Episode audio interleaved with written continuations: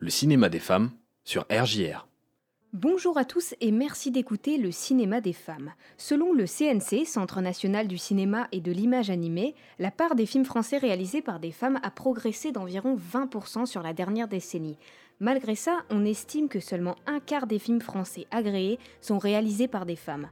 Les femmes ont toujours eu une place très importante dans le cinéma, mais pas assez importante pour qu'on retienne leur nom, notamment parce que la plupart des postes qu'elles occupent sont dans l'ombre. Elles sont scénaristes, monteuses, script, assistantes, mais elles sont rarement réalisatrices. Pourtant, certaines sont parvenues à s'imposer et ont réussi à faire entendre leur voix, leur style et leurs revendications à travers le métier de réalisatrice.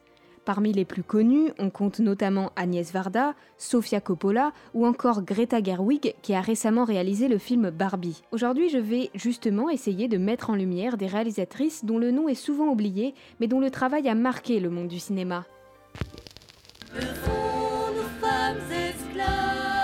Une femme libérée, c'est une femme qui a le droit d'avoir une vie. Oui, mais c'est la faute à Ève, il a rien fait lui Adam. Cette fois, je vous emmène au Japon avec Kinuyo Tanaka. Alors, c'est une réalisatrice japonaise, deuxième femme japonaise à avoir réalisé un film, et qui, comme beaucoup d'autres réalisatrices dans le monde, est d'abord passée devant la caméra avant d'avoir l'opportunité d'être derrière. C'est en 1924 que sa carrière commence, alors qu'elle n'a que 14 ans, d'abord dans des petits rôles, puis rapidement dans des rôles avec de plus en plus d'importance, jusqu'à ce qu'elle devienne une véritable vedette du cinéma muet japonais. Elle obtient d'ailleurs en 1931 un rôle principal dans le premier film parlant japonais, Mon ami et mon épouse, de Ainosuke Gosho.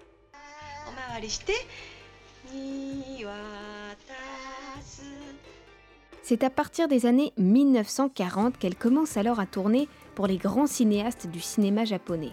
Mais il y en a un qui sort du lot et pour qui elle deviendra une véritable muse. Kenji Mizoguchi. Il était trop parfait. Intelligent, plutôt beau. Alors, Kenji Mizoguchi, c'est lui qui lance sa carrière d'actrice. Elle jouera pour lui dans plus d'une douzaine de films, souvent des rôles féminins complexes et engagés, et va alors acquérir une notoriété internationale. C'est en 1949 que va naître sa vocation de réalisatrice. Cette année-là, elle va faire un voyage aux États-Unis et elle va être impressionnée par une femme. Cette femme, c'est Ida Lupino, une actrice britannique qui entreprend la réalisation du film Not Wanted. Pourquoi entre femmes? Parce que quand les hommes sont là, on n'a pas souvent la parole. Pour l'anecdote, Ida Lupino avait écrit le scénario du film et c'est un certain Elmer Clifton qui avait été choisi pour réaliser. Mais pendant le tournage, il subit une petite crise cardiaque qui l'oblige à se retirer, ce qui permet à Ida Lupino de reprendre les rênes. Alors, Tanaka, elle voit ça et elle décide de s'en inspirer.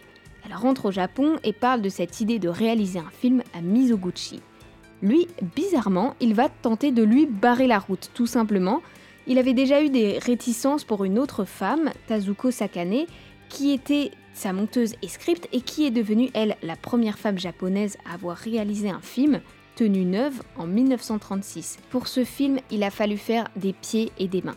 D'une part parce que Mizoguchi faisait pression sur les producteurs, mais d'une autre parce que, au Japon, à l'époque, un décret d'après-guerre stipulait que pour être habilité à réaliser un film, il fallait être titulaire d'un diplôme universitaire auxquelles les femmes, évidemment, avaient rarement accès. Vous commencez à me fatiguer.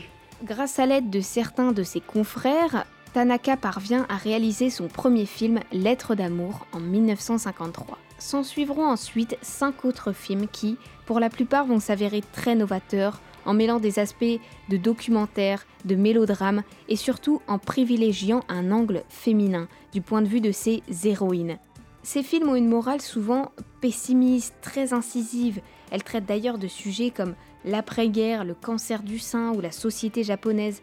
Et surtout, c'est très éloigné du sentimentalisme qu'on redoutait. À côté de Ozu ou Kurosawa, Kinuyo Tanaka est souvent oubliée, mais elle reste la seule femme à avoir réalisé des films pendant l'âge d'or du cinéma japonais, et ça, ça fait d'elle une figure emblématique. Si vous voulez apprendre à en connaître davantage sur les réalisatrices, je vous conseille le numéro 757 des Cahiers du cinéma avec un éditorial sur les femmes réalisatrices par Stéphane Delorme. Et sinon, vous pouvez continuer d'écouter le cinéma des femmes. Dans le prochain épisode, on part au Québec pour y découvrir une réalisatrice passionnée. Merci d'être à l'écoute et à bientôt